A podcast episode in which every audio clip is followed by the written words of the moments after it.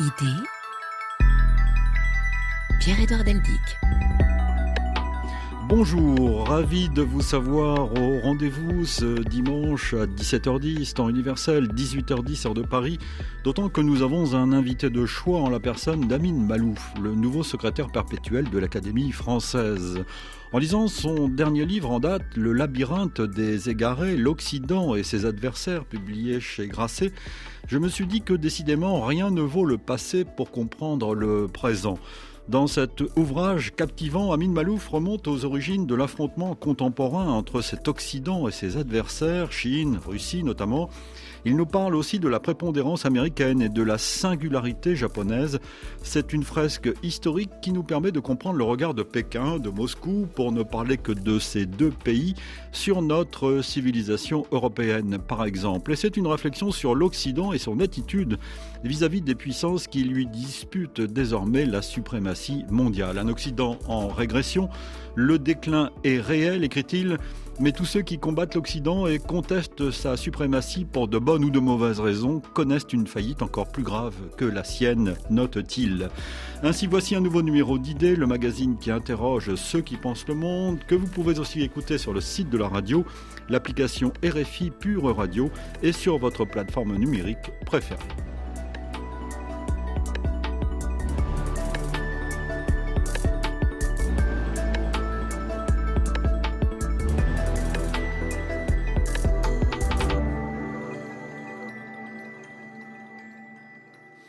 Bonjour, Amine Malouf. Bonjour. Je suis ravi de vous retrouver à ce micro. La dernière fois dans cette émission, ça remonte à une décennie, le temps passe vite.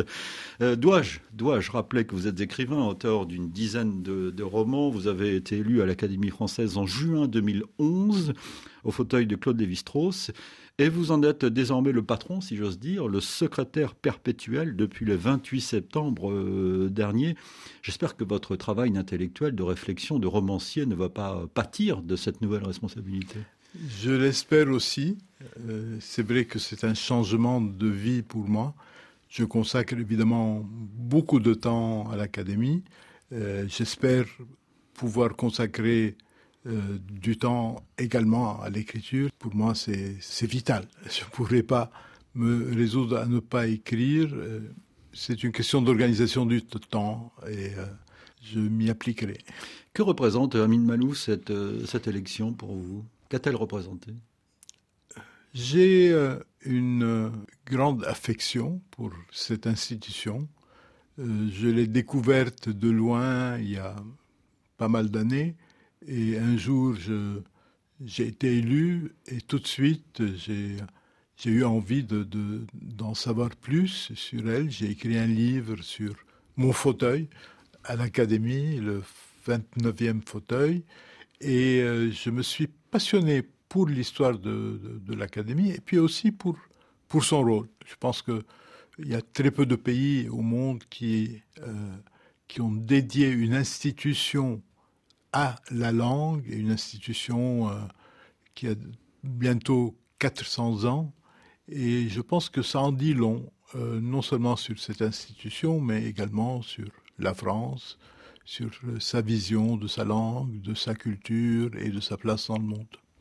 Amine euh, Malouf, nous allons parler dans un instant du labyrinthe des égarés.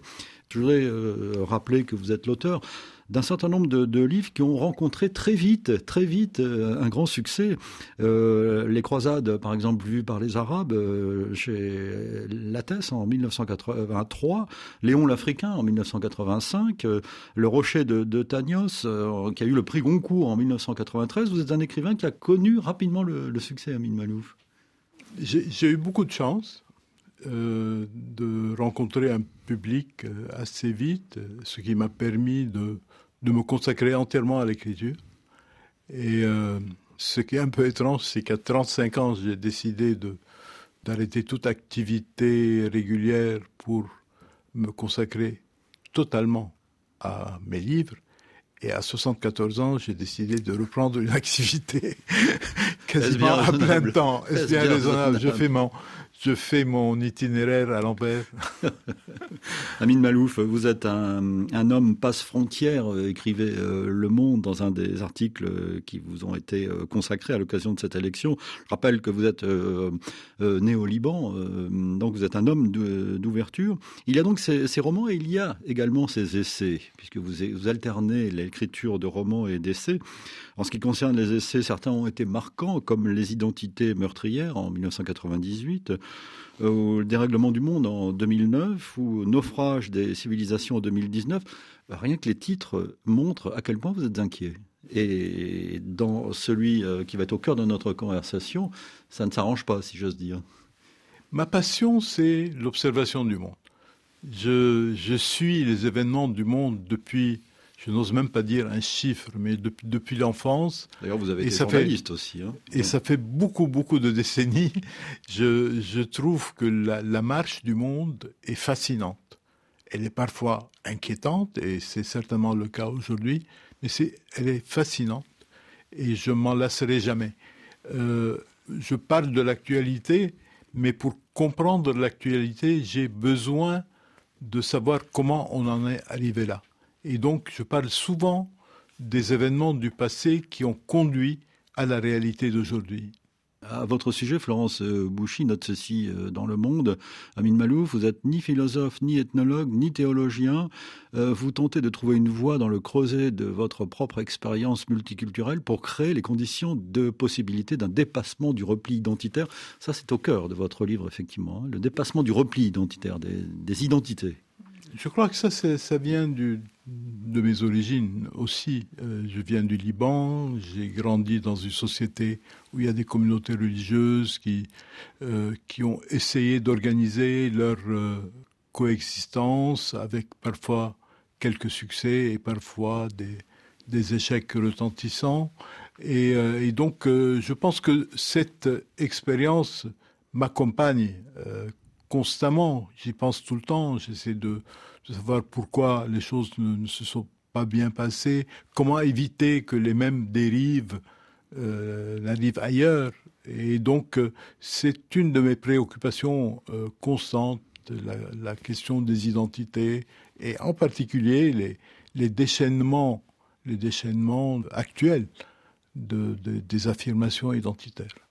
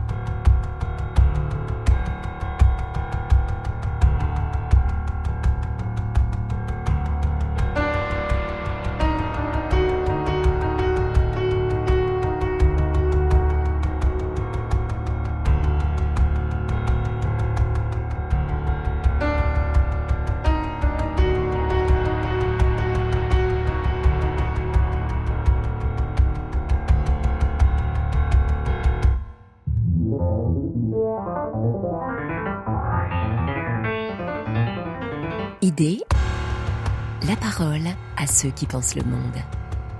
Amine Malouf, dans ce livre, euh, Le labyrinthe des égarés, l'Occident et ses adversaires, vous vous intéressez donc aux ennemis de, l'Occident. Les ennemis d'ailleurs euh, plus ou moins marqués, euh, notamment la, Chine et, la Russie. Il y a eu au cours des deux derniers siècles trois tentatives de remettre en cause la suprématie de l'Occident. La première est un peu oubliée aujourd'hui, euh, c'est la tentative japonaise, qui a commencé au milieu du 19e siècle par euh, ce qu'on a appelé la restauration Meiji, c'est-à-dire une modernisation accélérée d'un pays qui était jusque-là complètement fermé. Avec une date très précise, 1868 Oui, le début de, cette euh, révolution qui a complètement métamorphosé le pays, qui a, qui a transformé un pays euh, rétrograde en pays avancé, qui a développé, non seulement développé l'économie, non seulement développer aussi la puissance militaire que le, Japon a acquise euh, à cette époque-là, mais également développer la société civile et développer euh, une forme de, démocratie que l'on retrouve aujourd'hui, qui est bien établie au Japon. Et puis, il y a eu un, égarement à un moment donné. L'une des constantes que je retrouve dans mon livre qui raconte quatre itinéraires, c'est qu'il y a toujours un moment où les puissances s'égarent. Euh, et donc le Japon, après avoir réussi à battre ses deux puissants voisins, la Chine et la Russie, euh, a commencé à déraper vers une attitude d'arrogance qui l'a conduit à occuper la Corée, à essayer d'occuper la Chine, ce qui est déjà une entreprise démentielle, et puis à engager une bataille, euh, là carrément suicidaire, contre les États-Unis. Bon, ça s'est vraiment très mal passé, puisque ça s'est terminé par des bombardements atomiques, euh, mais euh, le pays a eu la force d'âme, je dirais, de remonter la pente, et dix ans après Hiroshima et Nagasaki, c'était de nouveau une puissance économique, pacifique, cette fois. Ils se sont carrément débarrassés de toutes les tentations, toutes les tentations militaristes. Et euh, c'est un exemple d'une remontée spectaculaire euh, qui a été repris, cet exemple, par d'autres pays d'Asie, et en particulier la Chine. La Chine s'est mise à l'école du Japon euh, tout au long de sa période de modernisation. Au début, au début euh, la Chine a voulu imiter la révolution Meiji. Elle a renversé elle-même le pouvoir impérial. Elle a voulu se moderniser de la même manière. Et puis, euh, quand beaucoup plus tard, Deng Xiaoping est arrivé au pouvoir, là je parle de la, de la fin des années 1970. 78 exactement. Exactement, en 78 il est allé au Japon, il a dit, je viens étudier votre euh, expérience parce que nous avons besoin de la reproduire en Chine. Et miracle, ils l'ont reproduite. Et, et la Chine a réussi un miracle économique similaire à celui du Japon qui l'a transformé en grande puissance économique et en grande puissance tout court. Et vous nous rappelez, euh, Amin Malouf, dans, dans, dans, ce livre, à, votre façon, c'est-à-dire à la manière d'un conteur, que la Corée du Sud aussi s'est inspirée du Japon. Le fondateur de la Corée du Sud euh, moderne, euh, Park Chung-hee, s'est inspiré du modèle japonais. Et, et, et là, il y a un aspect qui me paraît très important, c'est que la Corée du Sud s'est développée avec une obsession en tête l'éducation. Euh, ce monsieur dont vous parlez, Park Chung-hee, qui, qui, était un dictateur par ailleurs, mm. avait une idée qui vient de, de son, de, son enfance confucéenne, de son éducation, qui disait euh, la seule chose essentielle, c'est l'éducation. Si nous arrivons à avoir une nation de personnes éduquées, instruites, nous aurons régler notre problème de sous-développement, de pauvreté.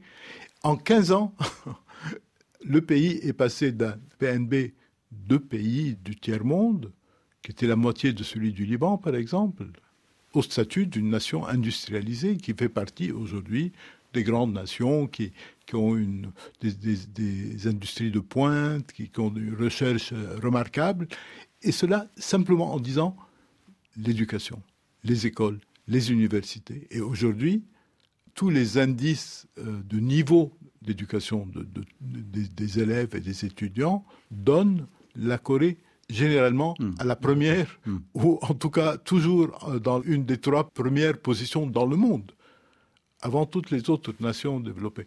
Et, et pour moi, c'est essentiel parce que si on peut, en 15 ans, transformer un pays sous-développé, en pays développé, simplement en misant sur l'instruction, sur l'éducation, c'est une excellente nouvelle pour beaucoup de gens, parce que euh, on s'imagine qu'il faut des siècles, mais il ne faut pas des siècles, il faut de, la volonté et savoir véritablement fixer des objectifs clairs. Amine Malouf, je disais tout à l'heure que vous c'était un livre sur les ennemis de l'Occident, mais pas seulement, puisqu'on vient de parler du Japon, euh, qui est, aujourd'hui euh, considéré comme un pays d'Occident euh, sur le plan économique. Je pensais à, la Russie et à la Chine, dont vous tracez l'itinéraire, et vous évoquez également les, les États-Unis. Mais on, pourrait aussi parler de l'Occident contre ces pays, puisque nous parlons du Japon. Vous commencez cette partie consacrée au Japon avec un, un coup de tonnerre en 1905 c'est l'arrivée en, fanfare du Commodore euh, Perry au nom des États-Unis qui vient, euh, qui vient s'imposer euh, face aux Japonais. Le Commodore Perry, c'est un militaire américain qui arrive en face des côtes japonaises en 1853 et qui demande qu'on l'autorise à débarquer. Et à l'époque, il est totalement interdit aux étrangers de débarquer sur les côtes japonaises, comme il est interdit aux Japonais de, de voyager à l'étranger. Le pays est complètement fermé. Et Perry, juste avec euh, du, du, toupet, de, de l'arrogance, il dit, peu importe, je débarque quand même. Et il dit, je viens de la part du président des États-Unis, qui a écrit une lettre à l'empereur du Japon. Alors, il sort la lettre, évidemment, il n'est pas reçu par l'empereur, il est reçu par des, hauts fonctionnaires locaux, et il leur dit, nous voulons faire un traité de commerce avec vous. Et il leur explique qui étaient les États-Unis parce que à l'époque, ce n'était pas une évidence. Et, d'ailleurs, je cite euh, donc en 1853, quand le commodore Perry euh, se présente euh, face aux Japonais, il a une lettre du président américain de l'époque, Millard Fillmore, qui explique aux Japonais ce qu'est l'Amérique. Alors c'est là qu'on mesure le chemin parcouru. Et vous citez cette lettre, Amin Malouf, et on y lit ceci l'Amérique, qui est parfois appelée le Nouveau Monde, a été découverte en premier et colonisée par les Européens. Pendant longtemps, il n'y eut que peu d'habitants et ils étaient pauvres. Ils sont maintenant devenus assez nombreux. Leur commerce s'est beaucoup développé et ils estiment que si votre majesté impériale changeait les anciennes lois afin de permettre un libre-échange entre les deux pays, ce serait extrêmement avantageux pour tous. C'est extraordinaire, cette Oui, on, on croit rêver. Et à l'époque, d'ailleurs, les Japonais acceptaient uniquement comme commerçants étrangers les Néerlandais. Il y avait un accord avec les Néerlandais qui pouvait habiter une seule ville japonaise qui était Nagasaki. Et donc, les Américains voulaient avoir les mêmes droits que les, Néerlandais. Et il leur dit, est-ce que vous acceptez? Alors, on lui répond, vous savez, il faut, attendre, il faut se consulter, on verra. Il a dit, d'accord, moi je vais repartir, je reviens l'année prochaine pour signer un accord. Si vous acceptez, nous signerons. Et si vous n'acceptez pas, alors il ouvre une boîte, il sort un rectangle blanc un tissu. Euh, il dit si vous n'acceptez pas de faire un accord avec nous, ce sera la guerre. Et je vous ai apporté ceci parce que vous en aurez besoin pour capituler. Alors, on n'imagine pas ce que ça pouvait être comme, impression. Et ce qui est très curieux, c'est que les, ceux qui l'ont reçu étaient tellement impressionnés par tant d'arrogance qu'ils n'ont pas osé euh, se saisir de lui ou ils l'ont laissé partir. Et Bon, c'était une ouverture rocambolesque, mais ce qu'il faut noter, c'est que les, Japonais, finalement, ont très bien réagi à ça. Au lieu de se sentir simplement humiliés, ils se sont dit, si on nous a humiliés de cette manière, c'est parce que nous sommes faibles. Et si nous sommes faibles, c'est parce que notre manière de nous gouverner euh, est fausse. Nous faisons fausse route. Et en quelques années, ils ont complètement changé leur manière d'être, ils se sont ouverts sur le monde, ils ont fait venir des experts étrangers, dont un Français que je cite longuement dans le livre, ils ont envoyé des milliers d'étudiants à travers le monde en disant allez dans le monde, allez en Europe, allez en Amérique, apprenez tout ce qui se fait en Occident et revenez l'appliquer au Japon.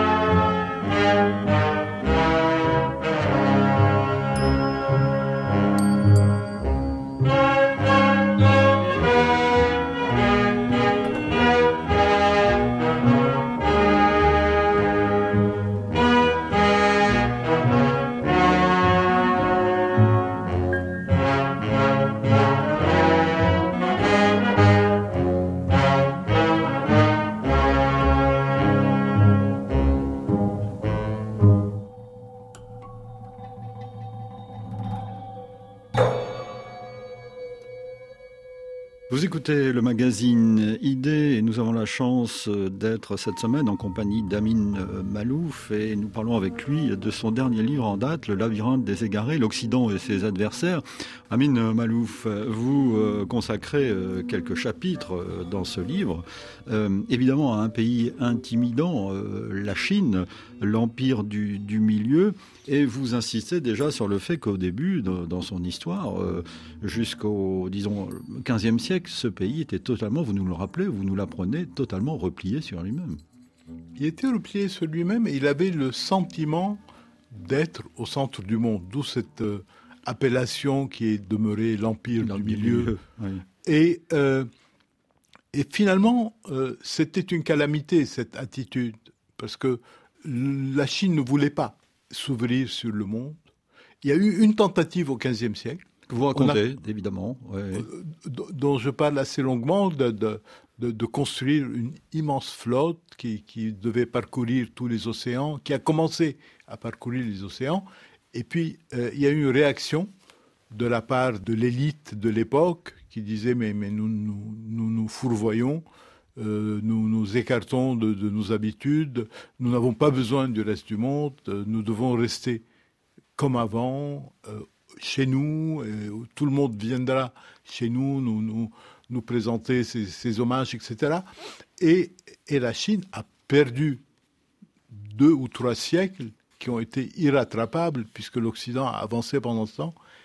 Et quand ils ont rencontré l'Occident au début du 19e siècle, l'Occident était devenu développé, il y avait eu la révolution industrielle, et la Chine a pu sentir euh, à quel point elle était en retard. Et c'était la guerre de l'opium qui est un, événement Alors, considérable. On va en reparler dans un instant parce qu'effectivement, là, euh, on comprend pourquoi les Chinois ont gardé de cette époque un souvenir sombre, cette guerre de l'opium euh, avec les, les, Britanniques. Mais avant, je voudrais que nous parlions d'un homme, d'un jésuite qui revient souvent quand on parle de l'histoire de la Chine et de la découverte par l'Occident de, cette immense Chine.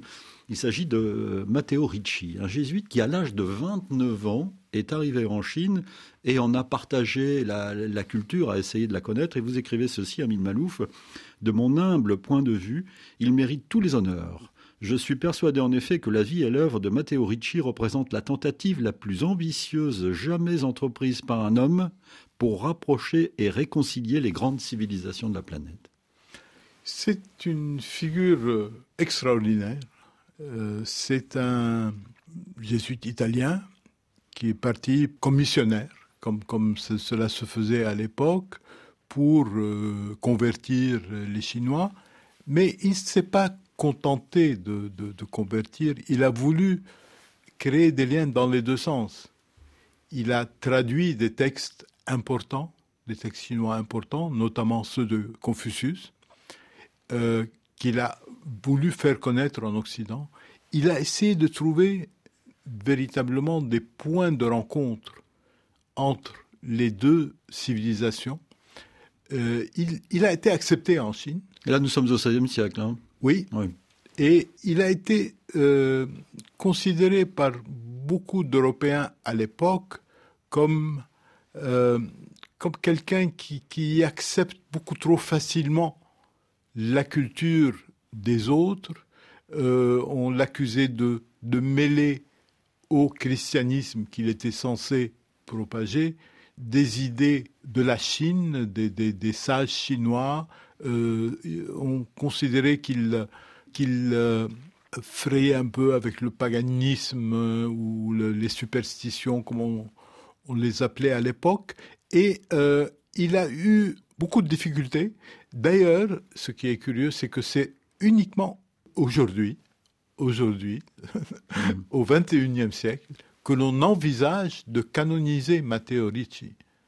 Donc, euh, un demi-millénaire après son époque, c'est seulement aujourd'hui qu'on se dit peut-être qu'il faudrait que ce symbole soit, soit honoré.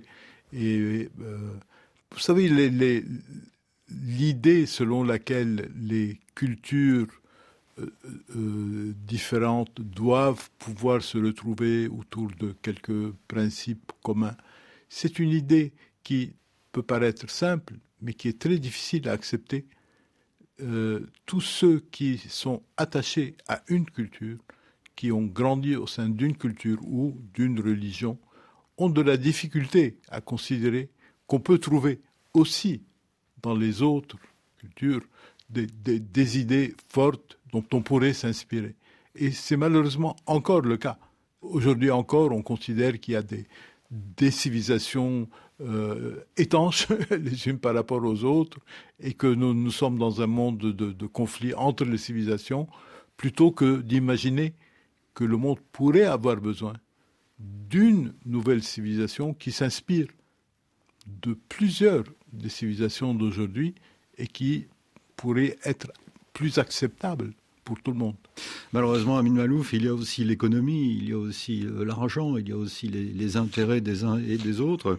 Je voudrais qu'on revienne donc à cette guerre de l'opium. Euh, il faut rappeler ce dont il euh, s'agit. les Britanniques avaient tout intérêt à continuer à vendre, à développer le trafic de l'opium en Chine, et cela a provoqué une guerre, des guerres d'ailleurs sanglantes, et, un affront total pour les Chinois. Il y avait déjà un commerce assez fin du 19e, début du, euh, du 20e. Entre la, euh, la Chine et principalement l'Angleterre. Et à un moment donné, il y a des, des commerçants anglais qui ont eu une idée, voyant qu'il y avait un, beaucoup de Chinois qui, qui, appréciaient la consommation de l'opium. Ils se sont dit que s'ils pouvaient acheter les produits chinois en le payant avec l'argent gagné par la vente de l'opium, euh, ce serait tout bénéfice pour eux. Et donc, ils ont développé un commerce extrêmement lucratif qui, peu à peu, est devenu le principal commerce avec la Chine. Et euh, les autorités chinoises, au début, n'ont pas réagi, et puis elles se sont rendues compte qu'il y avait non seulement un appauvrissement du pays, puisque ont payé les produits chinois avec l'argent qui a été pris aux, Chinois eux-mêmes. Hmm. Et euh, que le, les caisses de l'État ne se remplissaient pas, puisque de toute façon c'était un commerce euh, non, non, taxé et illégal. Et en plus, il y avait un énorme problème social. On a découvert par exemple que le tiers des fonctionnaires du gouvernement fumaient de l'opium. Donc c'était vraiment un, problème à tous les niveaux. Et euh, un jour, les autorités ont voulu réagir. Il y a un homme qui est tout, à fait euh, respectable, euh, qui décide de d'arrêter le commerce de l'opium. Il demande aux commerçants anglais, surtout du côté de Canton où ils étaient concentrés, de lui donner tout, leur stock d'opium et il les détruit. Et il y a un véritable tollé en Angleterre on dit mais c'est une insulte à l'Angleterre et c'est une insulte au droit du commerce. Donc le droit du commerce est devenu le droit de, commerce de l'opium. Et, on a envoyé une escadre. Comme la Chine était très en retard sur le plan militaire à l'époque, elle s'est fait humilier militairement et le pays a connu un long siècle où pratiquement toutes les puissances qui comptaient arrivaient en Chine avec quelques quelques soldats, quelques bateaux, occupaient des ports, démolissaient ce qu'elles euh, voulaient démolir, et euh, ce long siècle d'humiliation... Le 19e siècle, hein, donc. Oui, oui euh, a, a, été une, une plaie pour les Chinois qui ne l'ont jamais oublié jusqu'à jusqu'à aujourd'hui. C'est ça qui est important à, à, relever aussi dans, dans, dans ce livre, c'est qu'il y a des, des gestes des, des euh, que les peuples n'oublient jamais. Hein, et qui traversent, dont le souvenir traverse les, les, les, vainqueurs oublient parfois. Oui. Les vaincus n'oublient jamais. C'est ça. Oui. Amine euh, Malouf, euh, cette Chine est devenue une république et vous écrivez on pourrait dire que la Chine a connu à l'ère moderne trois grands commencements en 1912 avec Sun Yat-sen, mais ce fut surtout symbolique en 1949 avec Mao Zedong, Mao Tse-tung, mais ce fut constamment tumultueux, puis à partir de 1978 avec Deng Xiaoping. Trois fois des renaissances, celle de Deng Xiaoping en 1978 étant euh, sérieuse, puisque nous avons maintenant affaire à un pays qui est presque le premier pays du monde. Pour moi, c'est la plus importante. Euh, Deng Xiaoping est une figure étonnante. Il a commencé sa carrière en France. Eh oui, il connaissait bien la France. Ce, que beaucoup de gens ont, oublié, il est venu à 16 ans en France. Euh, et puis, il a connu des, hauts et des bas. Et euh, il y a eu des périodes où il était exilé, en danger d'être euh, liquidé. Et puis, il a réussi à survivre. Et à un moment donné, à un âge bon, assez vénérable, il est devenu le successeur de Mao. Et là, en quelques années, il a complètement transformé la Chine. Il avait cette idée qu'il suffisait de faire un certain nombre de, changements pour que la machine recommence à, fonctionner. Ah, c'était un homme très pragmatique, pas, très vraiment, pragmatique. Un, pas, vraiment un idéologue. Il n'agitait pas de, grandes idées. Il disait on va, on va essayer tel procédé et tel procédé. Il faut se laisser guider par les faits et par l'expérience. Absolument. Et en quelques années, le pays a recommencé à, fonctionner et euh, il voulait s'inspirer de ce qui marchait ailleurs. Euh, il est allé au Japon, il est allé à Singapour aussi pour étudier l'expérience de, ces pays et il a appliqué en Chine et en quelques années, le pays a décollé. Donc c'est ce pays qui, était le, le, plus peuplé au monde, qui, connaissait toutes sortes d'entraves de, à son développement, a décollé et est devenu, en moins de 30 ans, euh, une puissance euh, capable de, briguer la première position dans le monde. Et donc, euh, pour moi, c'est la grande révolution chinoise, c'est celle de Deng Xiaoping. Et, j'en parle assez longuement parce que le personnage est fascinant. Il, il, n'a pas tout réussi. politiquement, il n'a pas vraiment réussi à, à une ouverture du système. Je ne sais pas s'il a vraiment voulu. À mon avis, il voulait une certaine ouverture, mais... Mais son idée, par exemple, de créer des zones économiques spéciales à Shenzhen, par exemple, était une idée euh, géniale, puisqu'on euh, Shenzhen est devenu, enfin en tout cas pour les Chinois, c'est une ville euh, de, commerce international marquante, notable. C'est un bon exemple. Il, il est allé au voisinage de Hong Kong il a demandé aux responsables euh, chinois à côté, il dit mais pourquoi les jeunes de chez vous vont à Hong Kong? Euh, alors, ils ont, ils ont expliqué. Alors, il a dit, je vais poser la question autrement.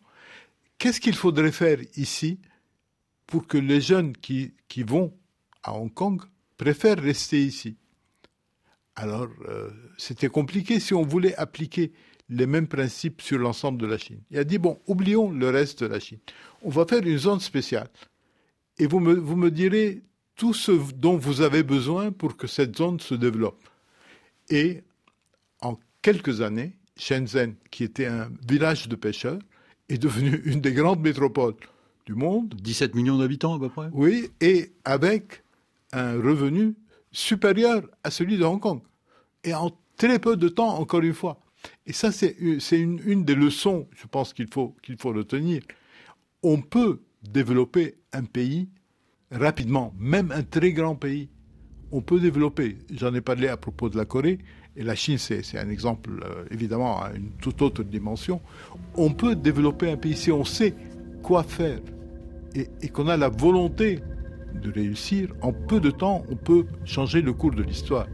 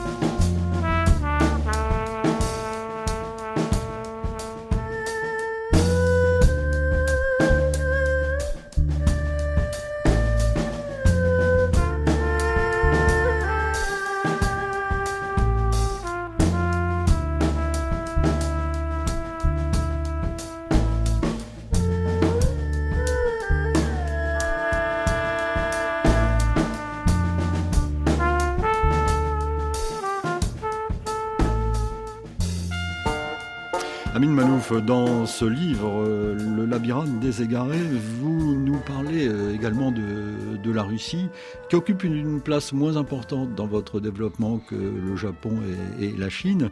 Euh, Russie qui souffre encore de la défaillance, je vais dire les choses comme ça, de l'URSS et de la chute de l'URSS. Le 25 décembre 1991 marque la date officielle de la, de fin de, vie de, de l'URSS. On peut dire que les Russes ne s'en sont pas encore remis.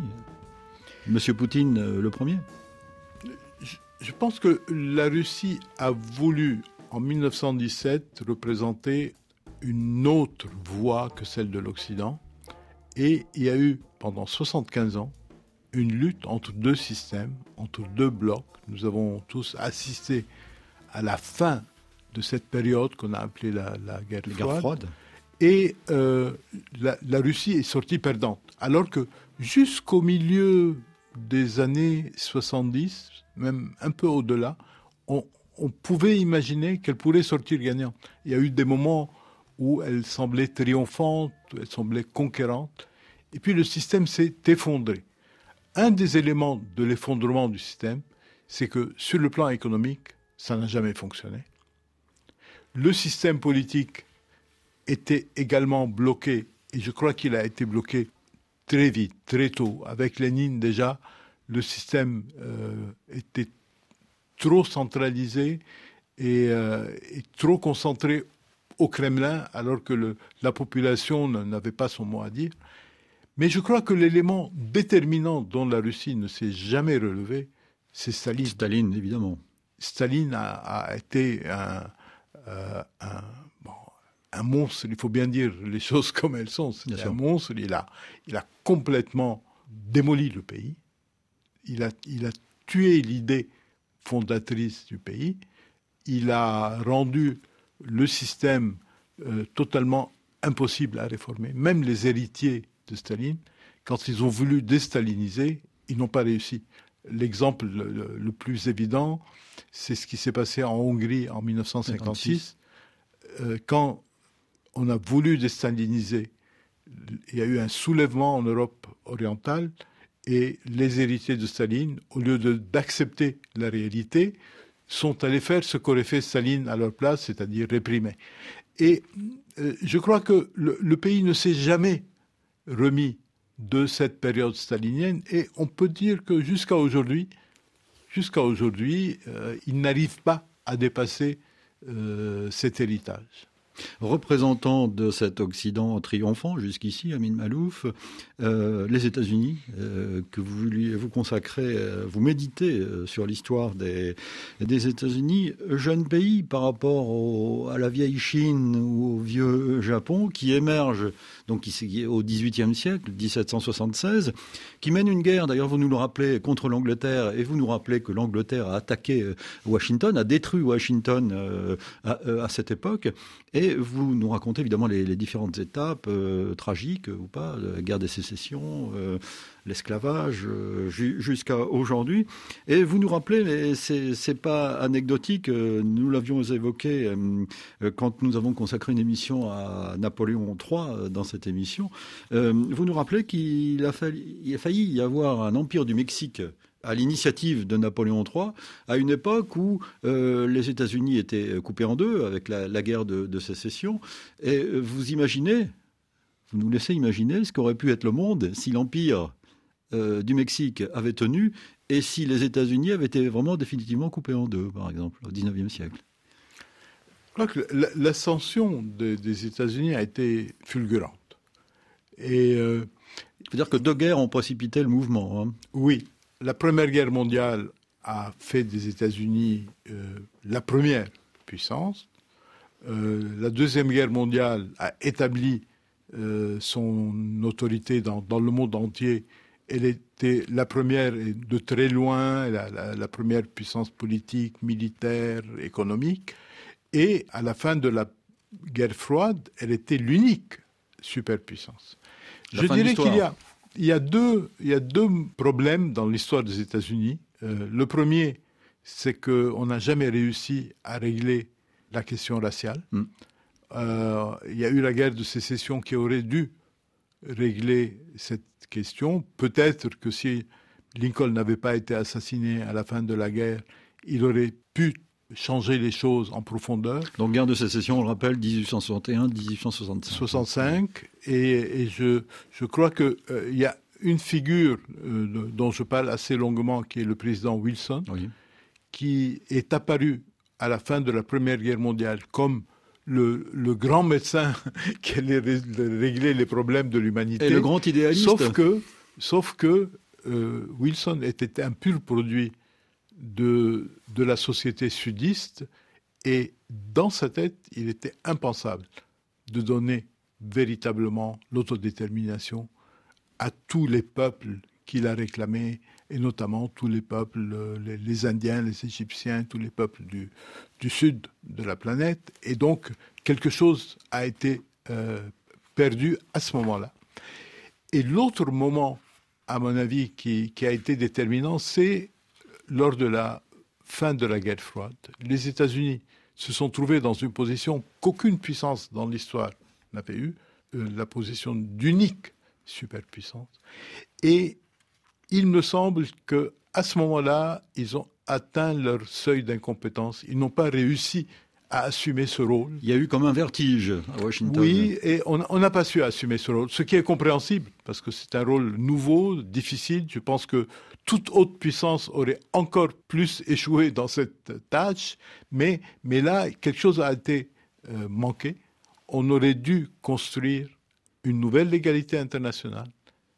Et cette nouvelle légalité, aujourd'hui, on en sent cruellement la nécessité. On est dans un monde aujourd'hui. Avec le conflit et la guerre en Ukraine, par où on ne sait plus arrêter une guerre, où on ne sait plus régler un problème, où, on, on, ne sait plus faire face aux grands périls qui menacent l'humanité. Et ça, je crois, c'est dû au fait qu'au lendemain de la guerre froide, on n'a pas su bâtir un nouvel ordre international. Amine Malouf, à la fin de cet ouvrage qui donne à, réfléchir euh, d'évidence le labyrinthe des égarés, vous, euh, vous, écrivez que vous n'avez pas le, désir d'établir des hiérarchies, d'essayer de, savoir qui était le meilleur que, que l'autre. Vous écrivez je n'ai ni le désir ni la capacité d'établir une hiérarchie morale entre les civilisations, entre les doctrines qui les animent, ni entre les nations qui les portent. Par tempérament autant que par conviction, je recherche plutôt les complémentarités, les convergences, euh, à une époque où euh, les crispations sont là euh, dans le monde où les replis identitaires renaissent. Les, crispations sont là, les replis identitaires sont de plus en plus évidents, et je crois qu'il faut que nous puissions les dépasser. Je crois que le monde dans son ensemble, l'humanité dans son ensemble, doit faire face à des périls communs. Euh, il y a la question climatique évidemment, mais il y a aussi beaucoup, beaucoup d'autres, d'autres périls, euh, les uns liés aux dérives euh, de la technologie, les autres liés à des questions démographiques ou autres. Mais nous sommes incapables de faire face à ces périls communs. Et c'est ça qui, est le plus inquiétant. Nous avons besoin de, repenser le monde autrement, de repenser les relations entre les différentes composantes de l'humanité d'une manière tout à fait différente. Et nous ne paraissons pas capables de le faire aujourd'hui. Il y a une organisation qui est faite pour ça, pourtant c'est l'Organisation des Nations Unies.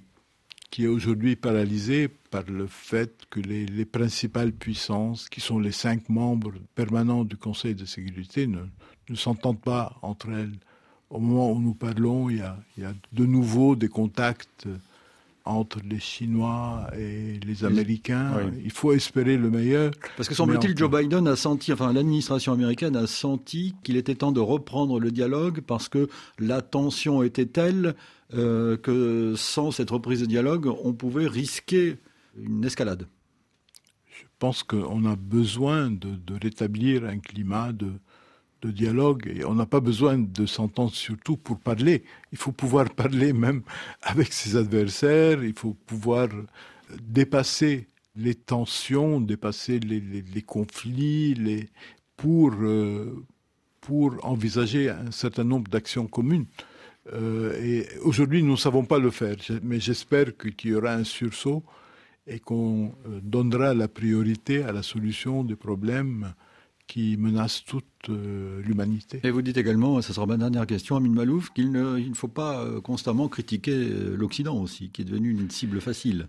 Je, je pense que ceux qui critiquent aujourd'hui l'Occident, euh, ils ne proposent rien comme solution de rechange. Je ne dis pas que l'Occident n'est pas critiquable, il y a beaucoup de choses à critiquer, nous le savons tous, mais les adversaires de l'Occident ne, font pas mieux. Donc euh, il faut que tout le monde se montre un peu, un peu plus compréhensif, un peu plus humble, et que l'on cherche des solutions euh, aux, problèmes de, l'humanité. Je crois que c'est un peu la, la conclusion que je tire de toutes les recherches que j'ai faites pour ce livre pas d'hierarchie entre les civilisations en tout cas. Il ne faut pas que euh, on arrive à une époque où la Chine finisse par dominer les États-Unis, euh, comme les États-Unis ont dominé l'URSS. Euh, Je pense que le monde n'aurait rien à gagner à, à une nouvelle bataille pour l'hégémonie. Je pense qu'il faut pouvoir arriver à des euh, à des solutions euh, communes, euh, que tout le monde trouve sa place, que personne ne se sente exclu ni, ni humilié. Euh, ce n'est pas par une lutte euh, à, à, outrance entre, entre les différentes puissances qu'on va résoudre les problèmes de la planète. Une vieille question depuis Sparte, depuis Athènes, Amin Malouf. La rivalité Comme, des, des Oui, je pense que l'humanité ne peut plus se permettre d'avoir les mêmes conflits euh, qu'autrefois, parce qu'avec les moyens de destruction dont nous disposons, nous avons le devoir d'être beaucoup plus raisonnables. Merci Amine Malou. Votre essai s'intitule Le labyrinthe des égarés, l'Occident et ses adversaires. Il est publié chez Grasset. Merci à vous. Idée réalisée bien sûr par Vanessa Rovensky. Retrouvez-nous aussi sur l'application RFI Pure Radio et votre plateforme numérique préférée en tapant RFI Idée par exemple. Rendez-vous samedi à 17h10 temps universel pour une semaine d'actualité et dimanche à 17h10 également pour de nouvelles idées. Dans un instant, les derniers développements de l'actualité internationale sur RFI. suffit.